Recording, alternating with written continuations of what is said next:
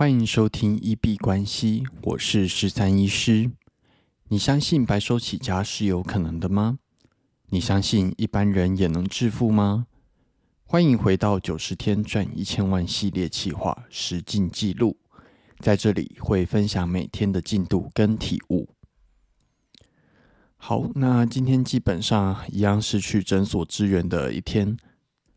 不过在诊所支援的时候，又重新把整个架构想过，忽然发现自己呃，好像对于这样子九十天挑战，嗯，就是公司的架构并没有想的太明确，或者是说之前想的架构好像并没有办法协助我去达成我的目标。之前我思考，可能因为那阵子看了《艺人公司》这本书。所以我一直希望说，在九十天以内能够建立起一个以我为主的艺人公司，然后就是提供一个服务，然后这个服务就能够达成千万的市值这样子。但是后来觉得好像，呃，如果单靠一个服务，然后单靠艺人公司，会不会其实在估值上面其实蛮难达到一个千万的市值？当然，这个其实有可能只是一个自我设限的结果啦。呃，应该很多人就是也是用艺人公司，然后但是只提供一个服务，但是就能够达成很高的市值。对，那仔细想一想，其实可能也不应该自我设限。但是如果要有一个比较好有把握的方式来讲的话，其实比较好的方法可能是在比较前期就打造一个呃比较大规模的系统，包含说就是已经有员工，然后并且。啊，有前端的成交，然后后端的服务的人都已经招好，那他可能在估值上会比较容易达成千万市值。但是，呃，如果从这个角度去思考的话，他就又很违反艺人公司里面啊，就是小但是更好的一个概念。艺人公司那本书，它比较强调的是说，你要先让你的服务能够达成呃正获利。拥有正向现金流，然后你去评估你未来的啊，也不是评估未来的发展性，它应该是根据你现在已经获利的状况，然后呃，但是人力不足，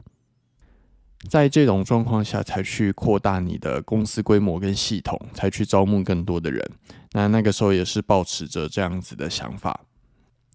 所以并没有急着招前端跟后端的员工。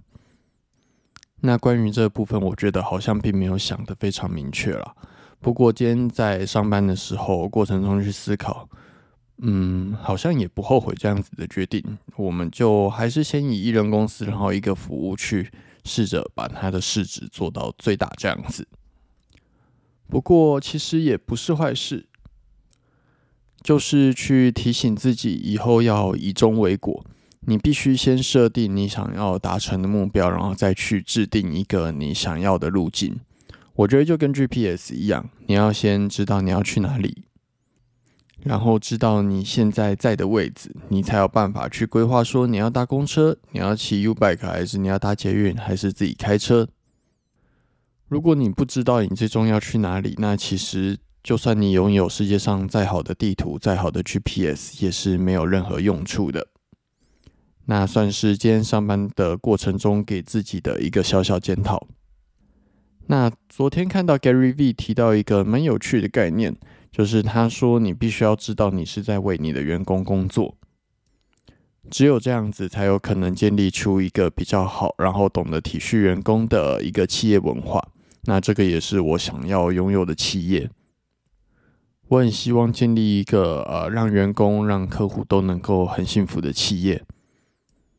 那领导者确实应该要有这样子的思维，你是在为你的员工工作，那他们做了什么事情啊？承认担责任的是你，所以你必须要做出好的决策。那你的员工其实并不是为了你负责，你的员工为的是客户负责，这个应该算是一种向下负责的管理哲学。底层员工直接为客户负责，然后他们努力把他们的满意度跟服务做到最好。那主管为这些底层员工负责，他要想办法让这些底层员工在服务客户的同时，拥有好的 SOP，然后能够让他们感到幸福。然后更高阶的主管为这些主管负责，那最后就是呃，可能 CEO 为整间公司，也不是为整间公司，他就是为最上面那一层的主管去做负责。那这样子一层一层的管理下来，我觉得会是比较井然有序的管理方式。如果 CEO 需要直接为每一位员工做负责，甚至 CEO 亲自为每一个客户去做负责。除非你就是艺人公司啦，不然我觉得 CEO 他就会分散了他的专注力跟职责所在。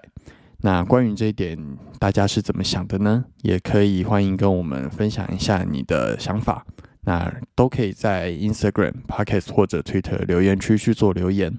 如果有不错的分享，我也会再拿上来跟大家做讨论，大家一起让想法去激烈碰撞。那我们今天节目就先聊到这里。